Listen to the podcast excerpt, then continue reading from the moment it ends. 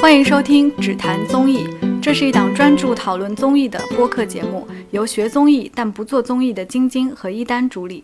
我们谈论时下综艺节目的现象和风向，话题以国产、韩国综艺为主。我们认为综艺是被低估的艺术。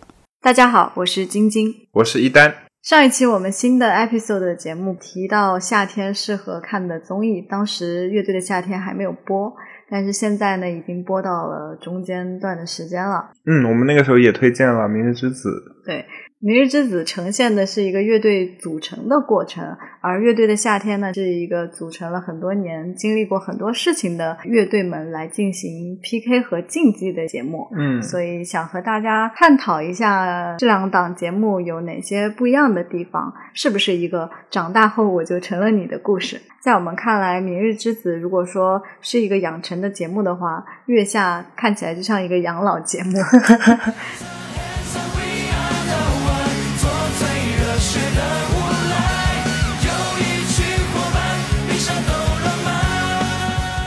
乐队的节目并不是很早之前就有的。说到类型综艺的时候，更容易想到的是游戏类啊、恋爱类啊这种真人秀的节目，很少会看到乐队在这个节目里面出现。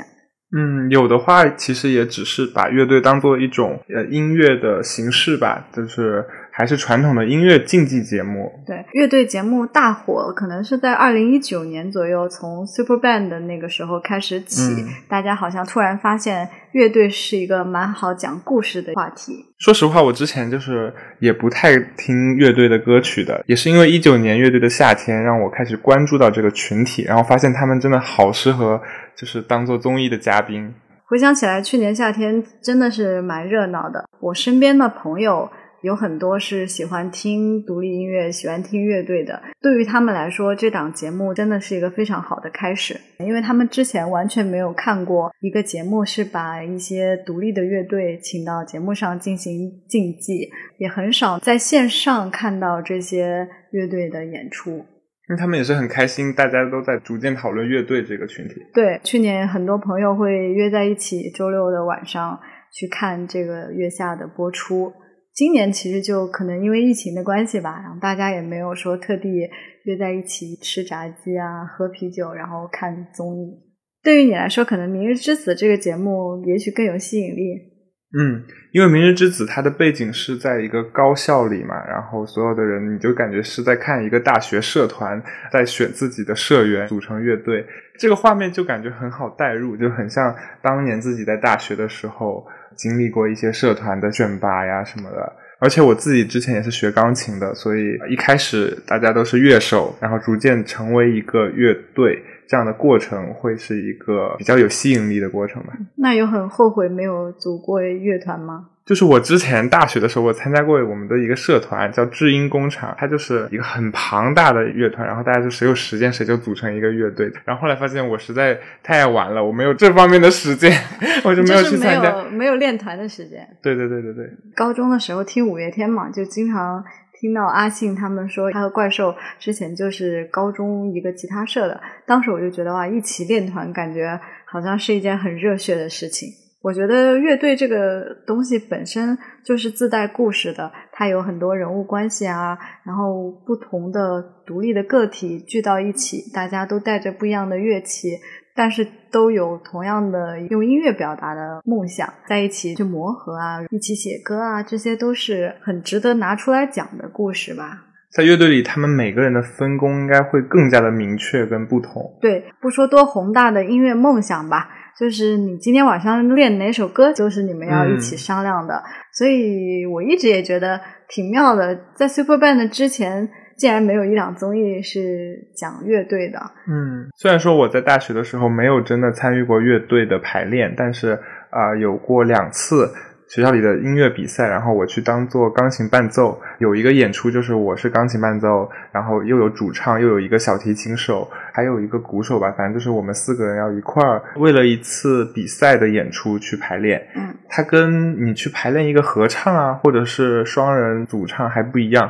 如果你们是以一个乐队的形式的话，每个人他的节奏都得是排练又排练，每个人都是不能出错的。所以对于每个乐手来说，他自己的素养都是要求非常高的，而且你们之间的配合默契都是非常高的。我自己觉得学乐器，如果你对这个乐器本身是感兴趣的，还是挺享受的一个过程，并不是说有很大的负担。而且学乐器这个事情，其实它是很需要付出时间的。你从小到大，你要不断的练习，而且中国的话还有一个考级的制度，所以对每个学乐器的小孩都被考级这个东西嗯折磨过。然后我在《明日之子》看到了有一个小孩，他就是吹唢呐嘛，嗯，然后我就觉得严永强，对我就觉得这类乐器就好帅，很特别。他在文艺汇演应该没有人可以跟他合奏吧？但的确看《明日之子》还有 Super Band 这样的节目的时候，你会明显感觉到，也可能是节目组他烘托出来的，就是学乐器的小孩他的性格和他的气质。其实可能和同龄人会有一些不一样的地方，因为同龄人可能更多时间专注在学习啊或者其他的兴趣爱好，但是乐器这个东西真的像你刚才说的，需要很大的专注力，它叫每天都要练习，嗯，所以它和这个乐器的感情可能跟。他和人培养出来感情是另一种深度的情感，就像欧阳娜娜说，她每一个大提琴都会有一个名字、有性别一样。所以，当你小的时候，从小到大和一个乐器有这样的默契，或者有这样的故事的时候，你的性格可能和呈现出来对事情的感悟，包括这么长时间和音乐在一起，你自己对于世界上事情的敏感和观察度，跟其他小孩也是不一样的。这是我觉得，首先这个乐队的概念为什么能够带来这样一档综艺节目？其实它是有一个乐队故事本身构建的那个基础在那里的，而且乐队天然就是青春的、少年的、是燃的。每个人跟乐器相处的故事，其实也很有文章可以说。对，从其他文艺作品里面也可以看到，像。有一些电影啊，呃，缝纫机乐队啊，然后波西米亚狂想曲啊，爆裂鼓手啊，这些都是在文艺作品里面跟音乐、跟乐队乐器相关的一些很燃的故事。嗯，大家在看电影的时候也会被乐队的故事感染到嘛。上期节目里也提到的《机智的医生生活》里面，主人公的友情也是通过。乐队的形式建立起来的，也有很多朋友会因为看到这样子一起组乐队的感情，也想要自己在成年以后也可以组一个乐队玩一玩。不论什么时候组乐队，就这三个字本身就有一种很燃，对，很很有梦想、很有动力的一件事情。而这两档节目的确也印证了乐队本身有故事的这个点。我觉得也是因为大家对于音乐的执着跟理解，所以当节目组给出他们的一些规则条条框框的时候，这些选手都会提出自己的想法跟对抗的行为。就像《明日之子》里面，杨润泽跟张扬他们的录音被流出，说自己为什么不能唱自己想表达的歌曲，而是去呈现一个节目组给他规定的人设。当然，这个我也不知道是不是真实的。说实话。我觉得节目组的做法其实是没有错误的嘛，先让他们去呈现最稳妥的那条路，去加固、加深他们的印象。那个印象本身也是他们所具有的特质，并不是说让他们凭空捏造的。但是这些小孩，我觉得他们可能是想要呈现一些不一样的色彩啊，他们有其他的音乐的喜好想要表现。这个我觉得是节目组在做乐队类型的节目的时候肯定会遇到的挑战。另一个最近的热点就是人气爆火的胡雨桐。他用他自己的小号发了一条微博，意思就是说。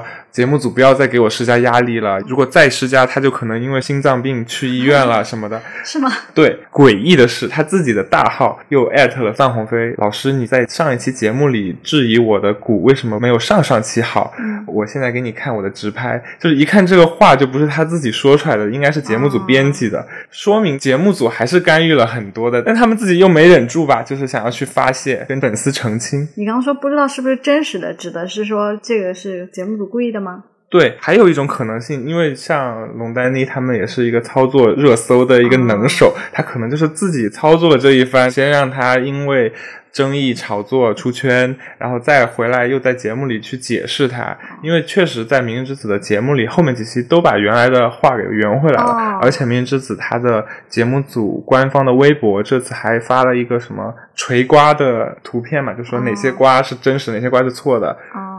这还倒真不好说，确实。对的，对的。但是我觉得，不论怎样，这个热搜出来，既没有给节目组带来很大的伤害，对于选手来说也没有什么，嗯，只是让大家觉得。他们有一些委屈，可能小孩子没有办法表达出自己想要表达的音乐。听完你说《明日之子》那边的热搜，我觉得我看的月下这边的热搜就很中老年。就比如说那边你说《明日之子》的小孩子在说自己心脏病受不了了，想要退出，但是野孩子就直接退赛了。他们就是因为不想要改编自己没有办法认同的音乐，选择退赛。而最出圈的，其实这一季是五条人嘛，大家都说每一期都在捞五条人，而五条人出圈也是因为他们在和节目组做了一些对抗，在第一期公演的时候就没有唱他们原定的那个歌曲，而临时换了一个，导致节目组所有的准备，包括灯光啊、舞美啊什么的都作废了。意想不到的是，他们节目组的导演还出圈了。因为任科说你会找到更好的工作，在节目一开始我们也说了，觉得《明日之子》更多的是一个乐队的养成型节目，而《月下》呢，它是一个养老型的节目。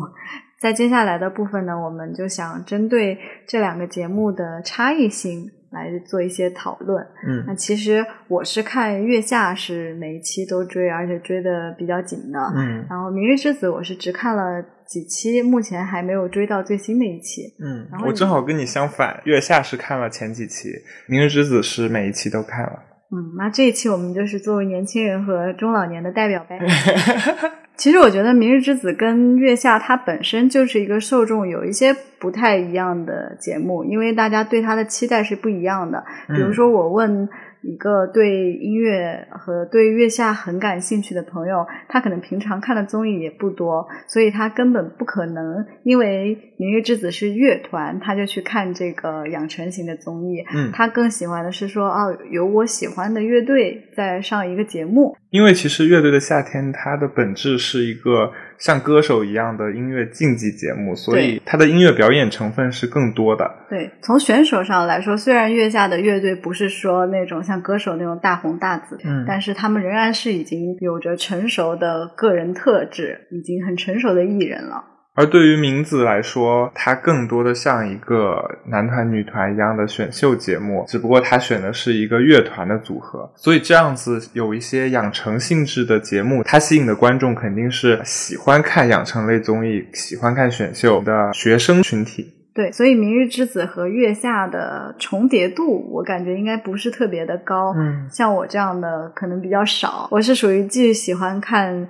热血少年》的养成型的节目，又很喜欢看《月下》这样的摇滚养生类节目。嗯，如果用一些关键词来形容这两档节目的话，嗯，《明日之子》可能更多的是养成，然后友情。对对对，因为节目里面有很多 CP 嘛。嗯嗯嗯嗯，还有少年和梦想。嗯。就像他们一直说的那个口号一样，有一群伙伴比什么都浪漫。我觉得这个口号真的起的蛮好的，因为他就直接就告诉你，我并不是为了捧红某一个人，或者是我不是在做个人的偶像，我是在告诉大家组乐团这件事，一起玩乐队，一起完成一个梦想这件事情比较重要。嗯，而月下就是摇滚怀旧。很有中年危机，这个是我给他总结的关键词啊，因为它里面谈到了很多乐队到了中年的时候，它产生的一些焦虑吧，就是这个乐队到底要怎么走下去？我在三十岁、四十岁、五十岁，可能到不同年龄层，我的梦想已经没有办法和我二十岁的时候一样了，我焦虑的事情更多了，我怎么去面对？不同的音乐形式啊，在一定的阶段会遇到一些表达上的瓶颈啊。他们要面对的东西已经和少年时候单单纯纯去追求梦想这个东西不一样了。嗯，但是他们又有那种少年时候的冲劲在那儿，就是因为他们虽然都已经到中年了，但他们仍然是个乐队，所以我就觉得这个就体现了乐队这个形式。和其他东西不一样的地方。您说乐队它始终是很有生命力的，它一直在自我更新。其实如果乐队它一旦走不下去，它马上就解散了。我觉得他们基本都是这样子的，也不会硬撑。就是乐队到底怎么样去做到生生不息？其实，在第一季月下之前，刺猬已经面临着快要解散了，已经快要干不下去了，因为他们生活的状态。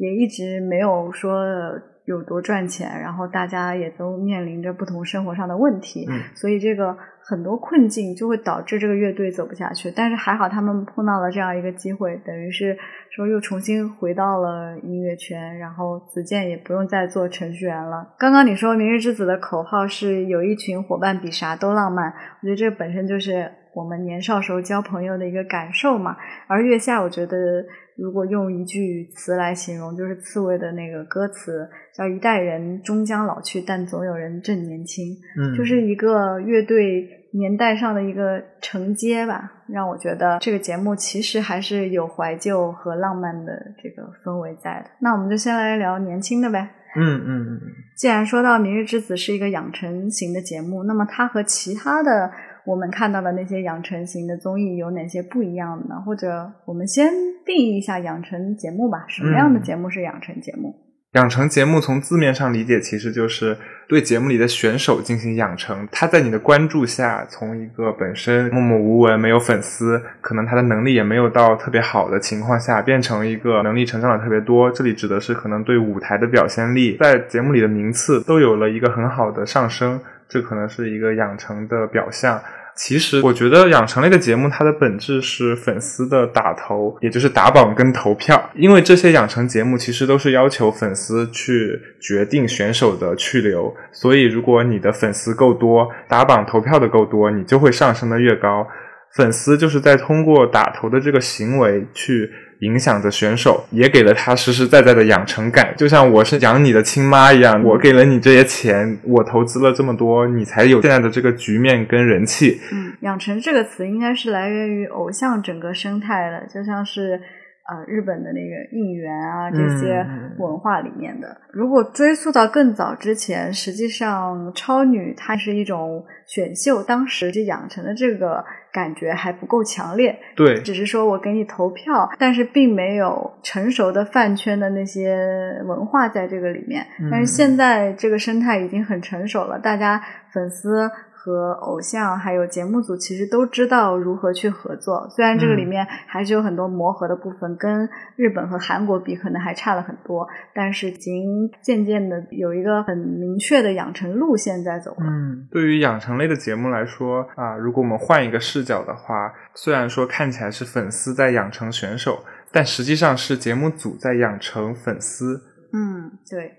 节目组通过自己的赛制和对选手的组合淘汰，留下自己最想要捧红的呀，或者是之后想要签约的选手的这批粉丝，他主要在养的是这些粉丝。对，这个跟节目组他自己也开始慢慢做经纪公司这个东西也是分不开的。嗯因为如果节目组只是单纯的承制这个节目的话，他没有必要去想这些选手之后要去做一些什么。但是，尤其像哇唧唧哇这样的公司，它本身又做节目，嗯最后又会把这些选手作为自己的艺人来培养。那这个时候，他其实就要往更前面的阶段去想了。嗯，他在节目制作的阶段，把这些粉丝养成了之后呢，他才好在后面推广的时候利用起粉丝对这个偶像的这个喜欢。说利用好像有一些功利啊，但是这个其实说白了，它确实是一个经济上的东西。但是粉丝在其中也获得了自己想要的东西嘛。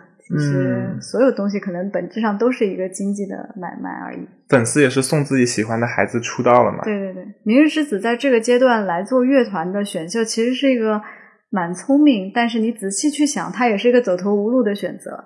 因为今年还有少年之名嘛，就是我们上一期还在说少年之名嗯不是真正的少年，但明日之子才是真正少年。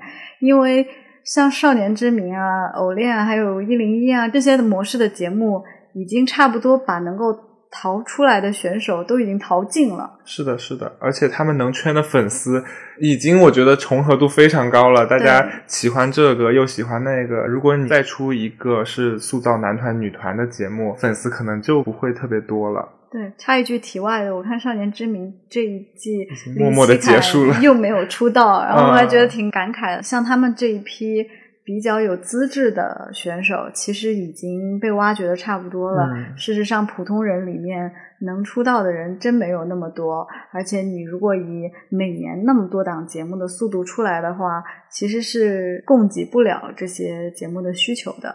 这个时候打出乐团这个牌，嗯我觉得还是挺明智的。因为乐团它本质上也是一个男团嘛，每个人都可以吸到自己的粉丝，而且对于男团、女团来说，他们是有一个统一的音乐目标的，自己的音乐审美以及每个人之间的情感，它会比通过一零一选出来的男团会更加的牢固，而且粉丝们可能喜欢这个乐团是喜欢的就是他们之间的情感。对。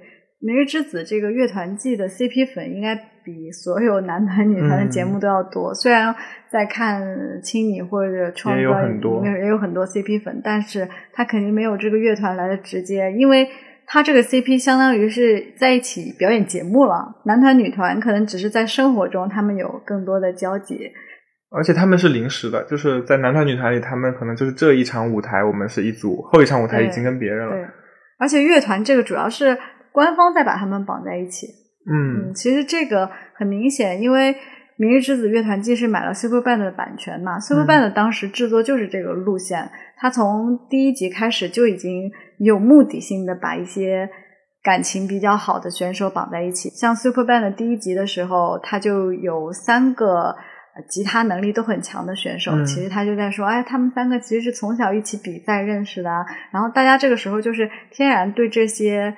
本身有一技之长，又是从小一起参加各种比赛会遇到的那种天才惺惺相惜的感觉，大家就自然觉得哦，你们就应该绑在一起，然后观众产生的情感连接比其他的养成节目还要更强一些。是的，对于男团、女团节目来说，呃，我们都会说他们拿到了什么剧本嘛？其实他们单个人的成长路线已经有些屈指可数了。像今年青你有一个虞书欣这样以往没有出现过的剧本，还是蛮有意思的。但是如果到了乐团这里，他们有很多组合的关系，你所说的成长的故事就不是一个维度了，它是有很多组合的可能性的。看前两集《明日之子》的时候，我的感觉就是这群人真的好素啊！是的，是的，对，因为你看其他的男团、女团节目，你多少会有些人会出过道，或者是有被包装过。然后有一些经纪公司，或者像你刚才说，有一些自带剧本的人，他可能会有一系列的故事要讲述，迫不及待的说出来。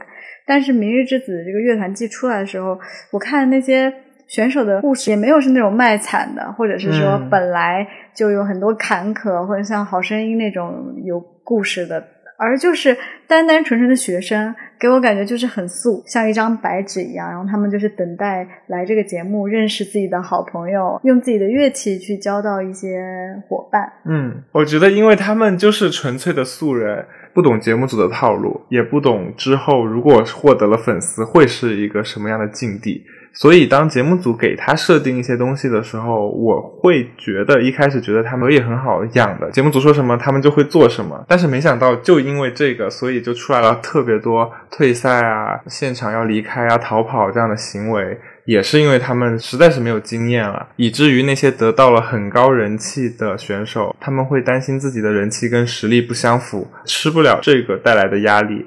你说的这个，就说这群小孩，他不像那些练习生一样，他已经准备了一些时间了。其实有经纪公司给他做培训，对于如何面对压力啊，如何面对舆论这些，对于他们来说，这些东西就是。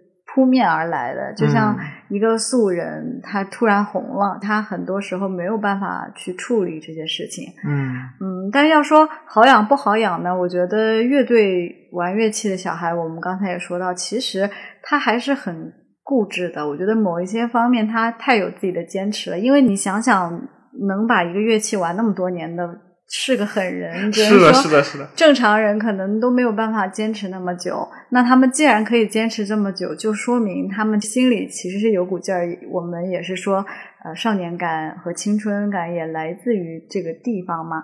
所以他们显然是不是很好养的。但是节目组在处理这些事情的时候，其实也收到了一些粉丝的负面评论吧，就可能会觉得管他们管太严了什么的。嗯。你觉得你是怎么看的？就是因为我们在节目制作的过程中，其实是要有很多权衡的东西的。嗯尤其是我希望控制这些人，但是我又希望这些人能够有好的发展，我能够给他们一个很好的平台去发挥。我觉得节目组还是给了挺大的自由度的。就像他们有一期节目里，他们已经录制到凌晨了。可能是三四点了，有一个乐队他的选手突然说自己要离队了，不想待了，整个节目就停滞在那里。朴树也是在那里陪着大家所有人在熬夜。他可是在之前乐队的夏天里面，就是说我到点我就回去不录了。朴树去那个奇遇人生到古巴，还想说到机场就想要回去。对对对，他在这个节目就像着魔了一样，就是这群孩子就是他的孩子，他就要看着他们做出自己的正确的选择。我觉得可能也是朴树真的被那种少年感感染到了，因为他自己也有以前的那个时候嘛。我看杨润泽出那个事情之后，好像。梁龙还发了一条微博，被人解读说好像是在说心疼这些小孩。我我具体没有看到底是什么消息，但是我感觉梁龙在这个节目里也挺投入的。嗯，是的，我感觉每一个导师都是很投入的。我觉得节目组给他们时间做选择，这个点其实是做的是对的，但是他真的不应该让他们在半夜做选择，就是三四点，就每个小孩的情绪都在崩溃的临界点，感觉很有可能只是录影棚安排在那个时间点吧。对对对对他特地要，因为现在很多时候录节目都会录一整天，应该明天就大结局了。对的，会选出几个队伍。会选出一个最强厂牌，但看起来应该都会签吧。现在每个乐队是几？但就剩三个乐队，五个人。哦，这个节目整体给我的印象还是蛮好的，虽然中间有出现一些选手和节目组沟通的问题啊。但它整体呈现了一个群体的面貌，我觉得这是很多综艺节目没有做到的。包括我们之前一直说的《乘风破浪的姐姐》，嗯，她其实是想呈现三十岁女性整体的面貌，嗯，但是她并没有做到这一点。而且作为一个一开始很红的节目，我们其实，在之前聊的时候，他刚播了两三期，还是觉得非常好看的，而且很期待他的这个对女性群体面貌的呈现。但是他没有做到这一点，反倒是《明日之子》这一季把这个拥有乐团梦想的少年这样一个群体呈现的非常好。我们可以看到他们整体的精神面貌，虽然是各个不同的个体，但是作为一个群体来说，他们是很有能量、很青春。很执着的一群人，所以我就觉得好的节目是应该能够做到呈现群体面貌，给大家带来一个不一样的感受，或者让大家对某一个群体或者某一个行业有更深度的了解。而不好的节目呢，你只能记住那些节目里面作妖的个人，而不是他整个节目想要呈现的概念。说到这里，《明日之子》想聊的也差不多了。其实我觉得《乐队的夏天》也是一个蛮好的节目，因为它其实就是把乐队这个圈的群体呈现给了大家。虽然里面也有很多人觉得有很多呈现上的不满啊，但是我觉得整体还是。做到了他想要做的事情吧，而且也的的确确从实际上层面帮助了这些乐队的人，让他们可以得到更好的资源，可以生活的更好。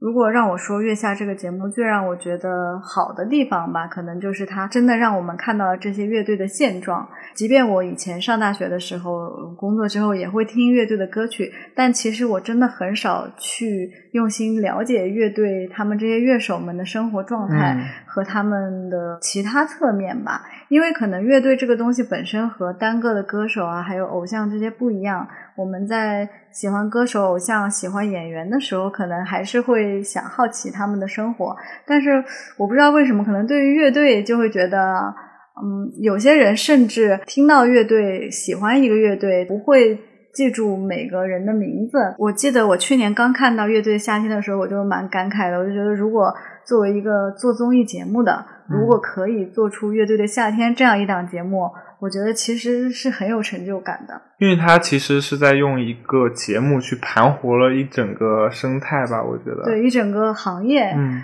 当然我也没有看一些数据说，哎，到底独立音乐行业有没有因为这个节目有这个翻天覆地的变化？可能说不上，但是至少我们可以看到上过节目的这些乐队，他们去参加音乐节的次数，我们买到他们演出的票价，其实都能看出来，他们至少是生活的更好了。我们通过第一季和第二季的节目，了解到了很多乐队他们实际上的生活。比如，很多人都不是专职在做乐队的，他们都有一份真正在养活自己的工作。做乐队这件事真的只是热爱而已。这个让我觉得很想让明日之子那些小孩们来看一看乐队的夏天。那他们看到的时候。会觉得音乐这个事情能养活自己吗？那他们之后长大了会不会就变成乐队的夏天这些摇滚老炮们吗？那我突然期待一个梦幻联动，哎，就是这两个节目它可以有一个联动的时刻。对，但是又不希望这种是说摇滚老炮们再去教他们，哎呀，音乐是这样那样。我觉得他们可能也不会做这样的事情。因为乐队的人，他们都还是挺少年、挺热血的，而且更多可能是像朴树那样去爱护这些后辈。我们其实，在乐队的夏天也不止看到一些老乐队，虽然老乐队很多，而且有话题的也都是这些大牌的老乐队，但像超级展啊、Mandarin 啊这样的新乐队，你也能看到。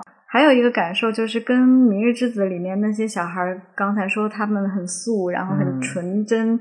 又像一张白纸一样不谙世事的那种，而在乐队的夏天里面，那些已经成团十几年、二十年的乐队，他们经历的事情非常多，有的甚至就是解散了，然后又重组，然后又发生一些成员的变动，这些对他们来说都是稀松平常的事情啊。虽然他们可能接受起来也很感伤，节目里面也有呈现一些他们吵架啊这些画面。但是他们组乐队这么久呢，其实已经很明确的知道自己能做什么，不能做什么，想做什么，不想做什么，也很知道他们来这个节目能得到什么，他们可以如何。和节目组沟通，我还注意到一个点，其实就是看《明日之子》的人和看《乐队夏天》的人，我们从弹幕里面或者各种评论里面都可以看出来，他这两个群体的诉求是不一样的。看《明日之子》的时候，大家其实是很享受看他们生活的片段，很享受看他们怎么样培养感情啊，怎么样一起练习。但是对于月下的观众来说，他们就会说：“行了，上表演。”但是他们觉得。我不想看乐队到底在私底下是怎样，他们生活有多惨，或者是说，哎，他们现在私底下关系怎么样，他们是怎么解散的？他们那些八卦，似乎弹幕和观众并没有那么大的兴趣，因为他他们是因为本身就很了解吗？还是说就是不感兴趣？粉丝来说应该是了解吧，但是说实话，月下这一次的那些跟拍或者是外景的部分。也没有去深聊一些很深入的话题。我觉得节目组好像是有一些自己特定的印象想要去表达。就比如说 Rustic 的那个喝美式咖啡的那个人，有很多人说他很穷，骑电电动车什么的。我觉得这些似乎是节目组早就想好了，说我要体现这个乐队的这一面。像马赛克乐队的时候，他就放他们是怎么吵架的，然后吵架的录影带。我觉得就是这个是有设定好的想要表达的东西，就节目组可能会有一些名单和对应的他要想要表现的内容，然后去拍一些素材去印证这个内容。但是我觉得这个内容因为它不是那么的自然，所以很多人对这个不感兴趣，觉得你直接给我看舞台，反而能让我更加了解这个乐队。我不如听他自己说，我为什么要看你拍的那些东西？像野孩子这种，他其实很明确的知道，我来这个节目可以给我带来一定的曝光和热度啊。但他也知道自己有哪些东西是不能做到的，所以他一开始的时候，我觉得他可能就想好了，如果改编的时候接受了自己不喜欢的歌，他就要退赛，因为他可以接受这个结果嘛。但我不知道，如果你对这些乐队本身并不是粉丝，或者不怎么听他们的歌曲，你来看这个节目。会有一些怎样的感受呢？我始终还是觉得很有意思的，因为我重点看的是前六期嘛，它就是接连出现了很多不同的乐队，每个乐队他唱的第一首歌曲都是最能介绍他自己的那首歌，嗯，所以观感上来说还是很好玩的，以及对于新生代的乐队也有了一些了解，比如说出现的 Mandarin 啊，还有超级战这些。大波浪是新生的吗？大波浪不完全算是新生的，但是你知道大波浪的那个主唱之前是逃跑计划的。哦哦，我我好像有看到。所以这个也是我想说的，就是在月下里，大家可以看到。很多乐手其实是流动的，嗯，然后在上一季的时候，Hayato 既是海龟乐队的鼓手，也是新裤子的鼓手，所以乐队这个圈子可能本身就不大，然后他真正在坚持在里面在做音乐的人也不多。我之前在一份工作里面做过一个选秀的晚会一样的东西，当时就有请几个乐队老师。过来给那些选手做现场配乐，因为它还是个直播的比赛。现在回想起来蛮好笑的，应该是六七年前。我当时觉得只是随便请了一个普通乐队嘛，但后来发现呢，那些乐队老师都有一个人在多个乐团的经历，而且当时那个键盘老师还是薛之谦现在的那个制作人。当时我还看那个键盘老师在教那个吉他手如何去表现一首歌，那个时候对于我来说觉得还蛮新奇的。跟乐队的老师交流的时候，觉得他们也挺单纯的。有一个老师还跟我说，他自己参加了两三个乐队。我在想，是不是就是舞台太少的关系啊？他们又很享受舞台，就想说去不同的乐队。有一次在上海，然后我去看音乐剧，然后发现那个乐队老师还在那个音乐剧里面。我又碰到那个键盘老师和那个吉他老师，就是他们自己除了帮别人制作专辑，然后帮歌手伴奏，然后跑一些酒吧的场子，自己还会教学生弹吉他或者是做乐器。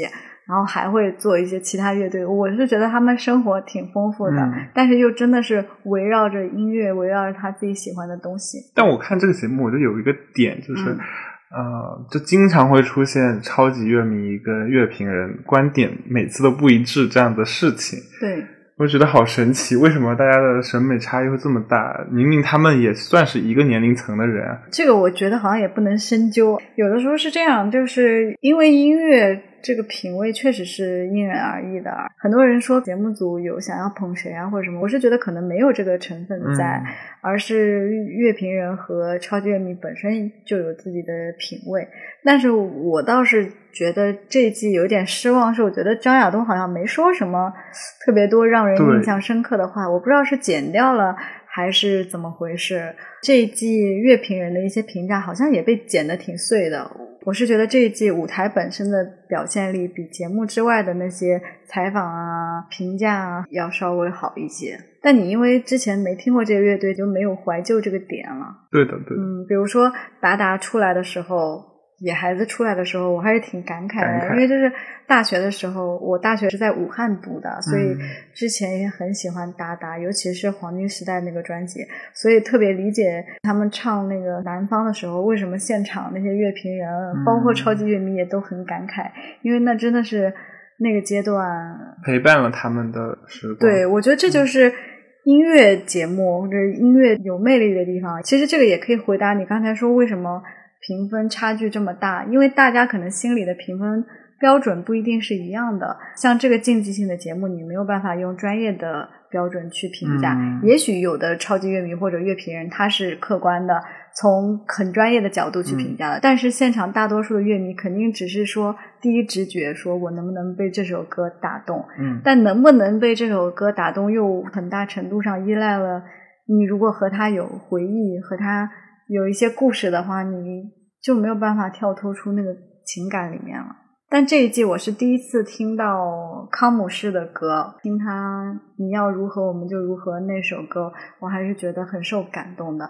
尤其是听他讲那个故事，是因为他在缅甸遇到的一些正在承受一些苦难的小孩，那个时候就觉得真的很感动，而且觉得音乐还确实挺有抚慰人心力量的那种感受。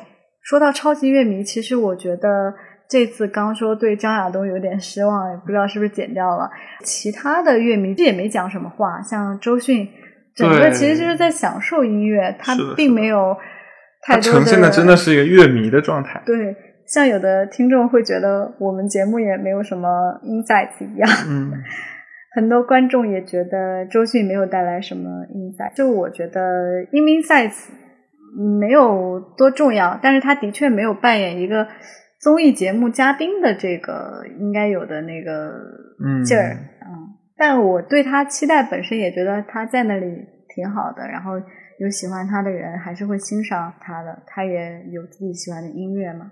大张伟倒是表现的还可以。大张伟真的是在所有节目里都是京剧频出，非常稳定的发挥。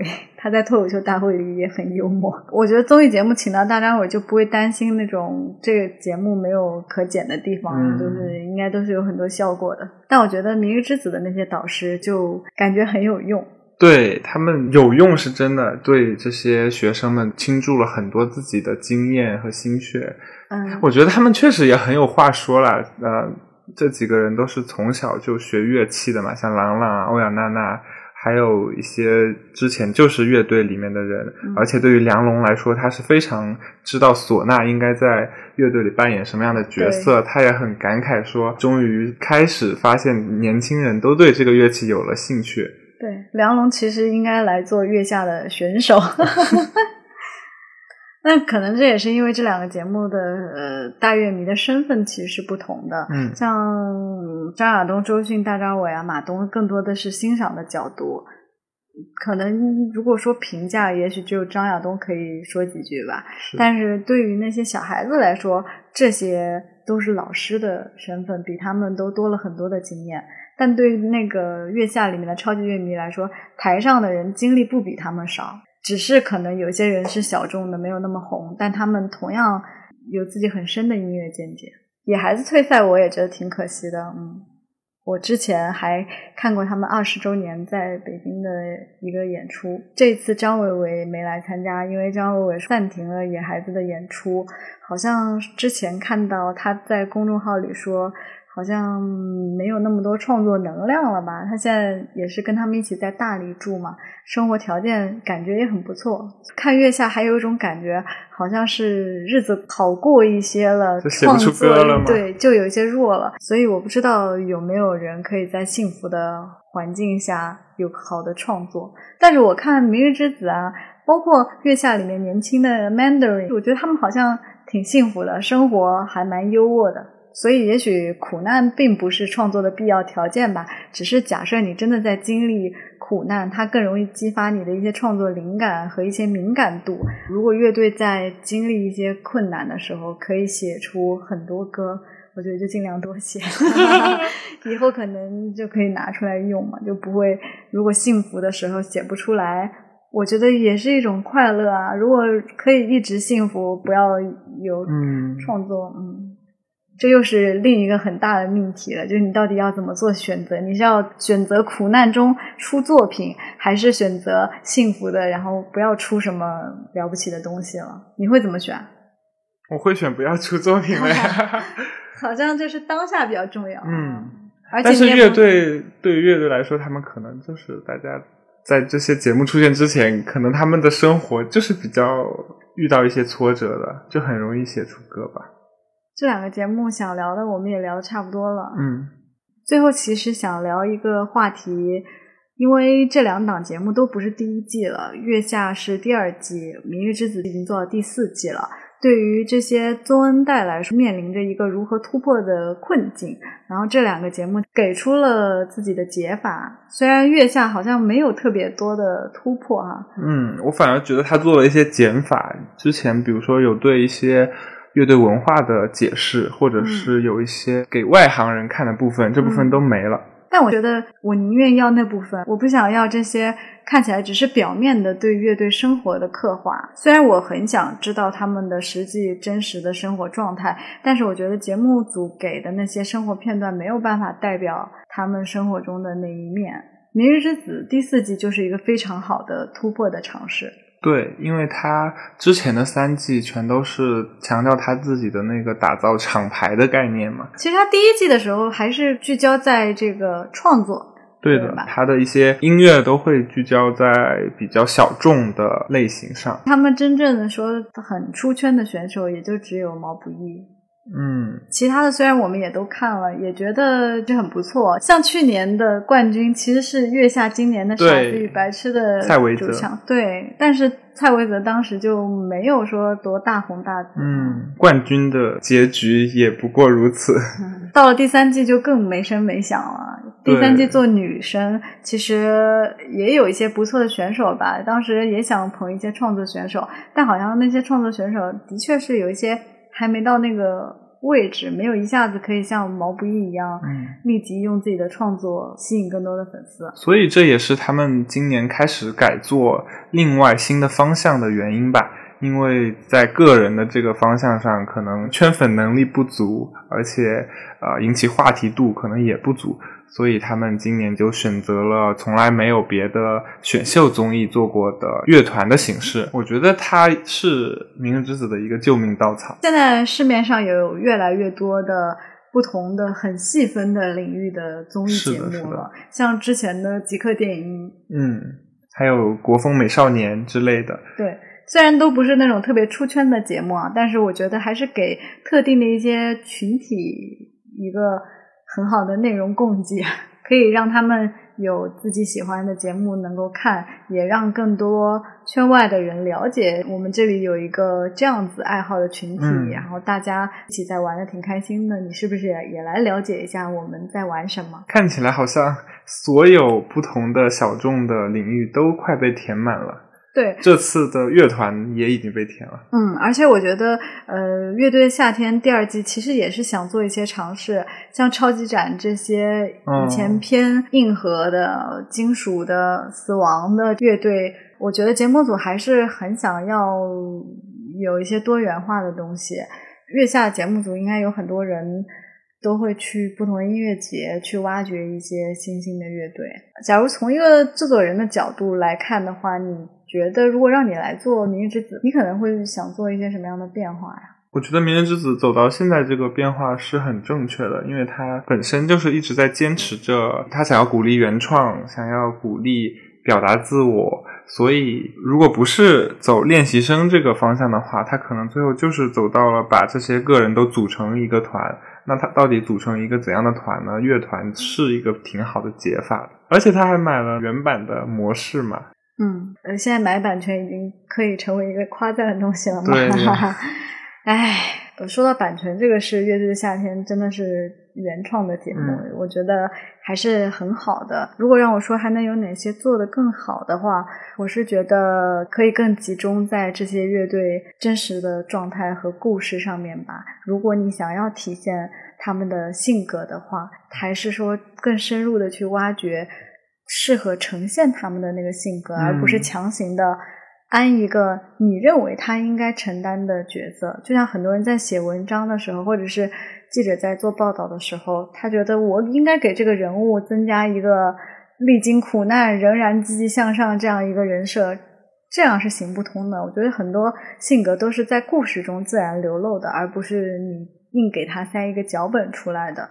没有必要再拘泥在这个跟流行的歌手合作，是的，是的，这个形式上面，我不知道是因为这季钱没那么多，还是说刻意的要给这些乐队增加难度，就是找了一些感觉看起来跟乐队的风格也不是很搭的人，还要硬在一起做音乐，对于双方来说，可能都不是一个很好的选择。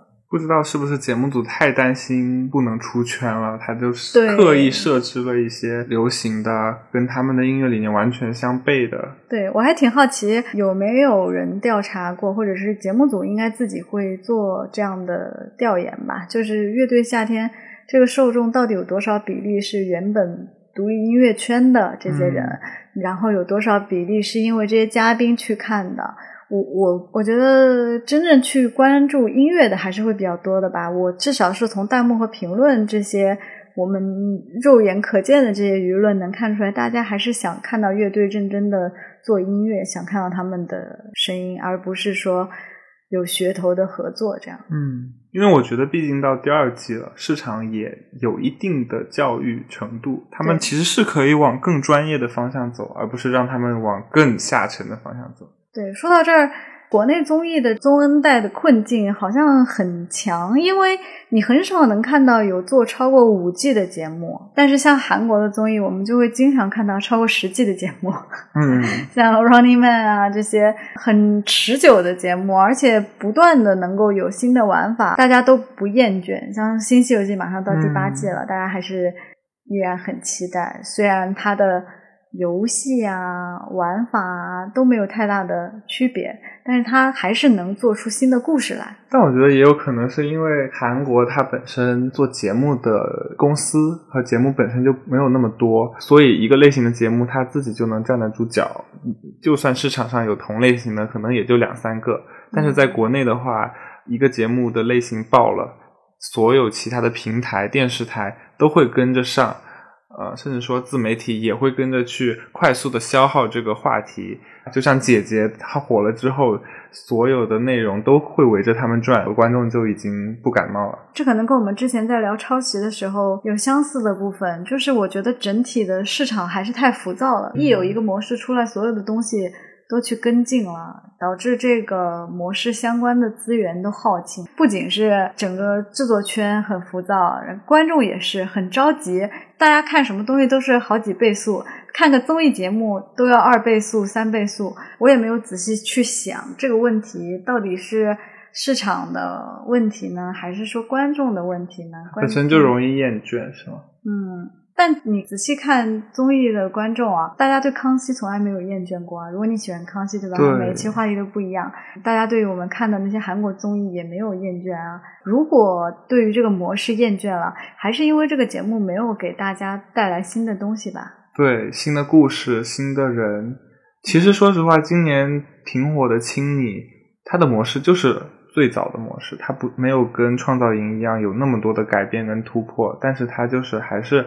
吸引了很多的观众粉丝，嗯，他讲出了新的故事，我觉得啊，就是能打破这个命题吧。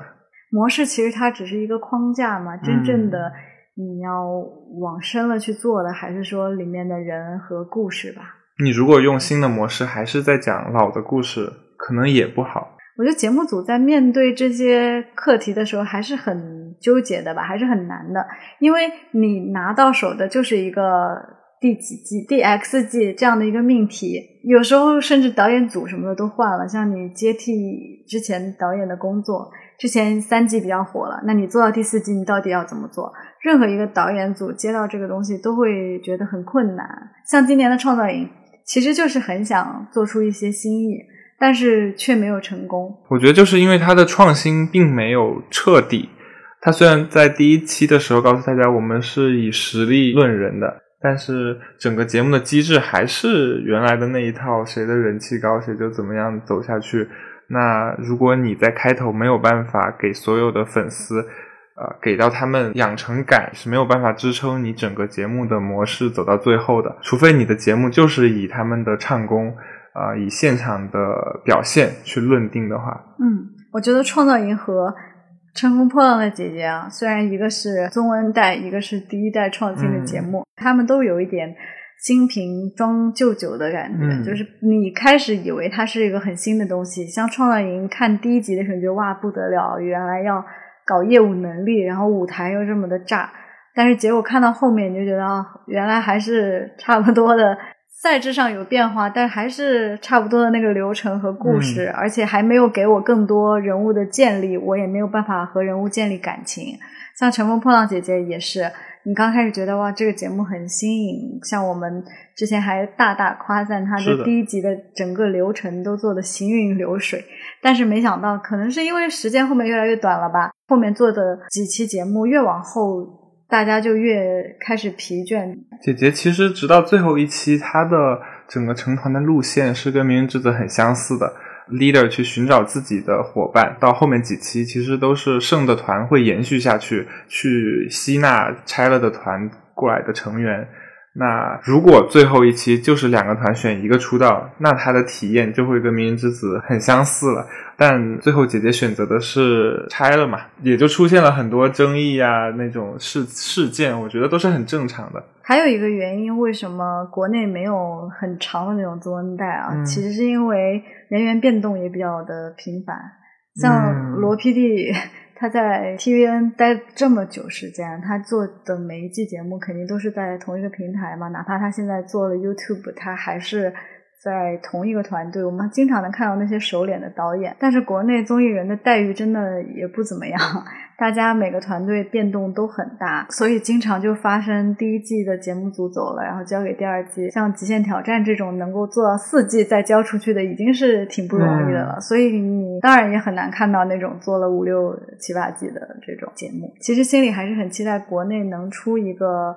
很厉害的导演团队，能够把一个节目不停的做下去，然后可以陪伴大家一起成长，这样子的，像《老友记》啊这些，我觉得以前看康熙就是这种感觉。是的，但是你看康熙最后也停了。对，虽然康熙中间也换过两次制作人吧，但是康熙整体的内核还是觉得啊，一直有在跟大家一起聊一些年轻人关注的话题啊，可能也跟蔡康永和小 S 本身他的魅力有关系嘛。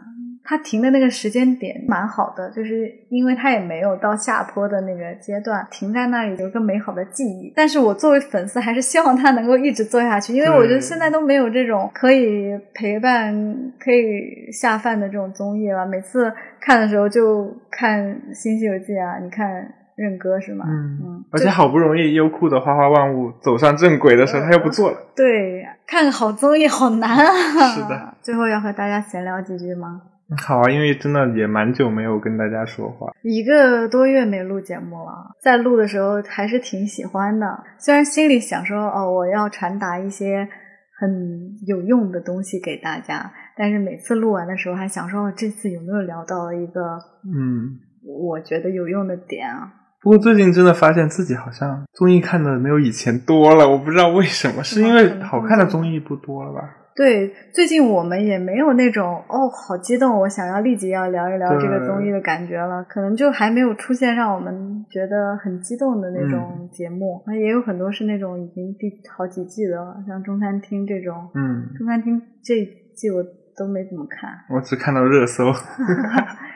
哦，我最近倒是看脱口秀大会，脱口秀大会跟乐队夏天有差不多的问题，就是他们在非表演的部分花了一些不必要的精力。今年尝试了很多真人秀，对，但是脱口秀的观众。真的蛮严格的，所以他不买账，所以就每次看弹幕都是说快点快点。作为节目组也是蛮心累的。我觉得《明日之子》还是做的蛮好的，其实每期节奏剪辑都很快。不知道他们明天直播会不会？他这期也学聪明了，他之前很早就开始直播了，他现在倒数第二期才开始直播，因为也自己也是意识到了。可能直播现场会很不可控。对，直播因为没有剪辑，所以你很容易陷入很慢。你看浪姐的直播，对的，对的，就是很容易让观众疲倦。最后给大家留一个问题吧，我们也很好奇，到底有多少人会喜欢看乐队类的综艺？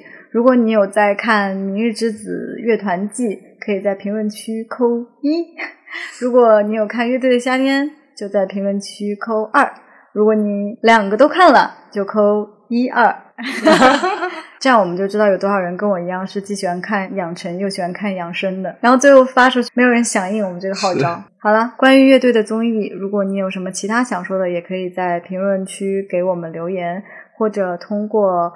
只谈综艺的微博和我们取得联系，你可以通过小宇宙、苹果 Podcast 或各大泛用型播客客户端订阅我们的节目。这期节目就是这样啦，我们下期再见，拜拜。只谈综艺每期节目最后会有后采的部分，在后采当中，我们会和大家分享录制节目的感受和想要补充的内容。这是我们 Volume 系列的第七期节目，录制的时间是九月十一号，上周五。明日之子是在周六的时候做了直播的完结。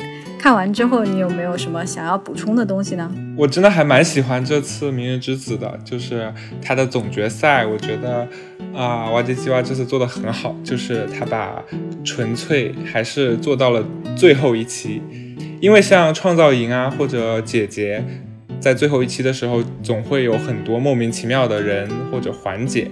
对，像姐姐请来了那些男生，也不知道是要做什么的，而且整个直播的流程有一些让人摸不清楚头脑，然后过程，总之就觉得好长好长，什么时候给结果这样子？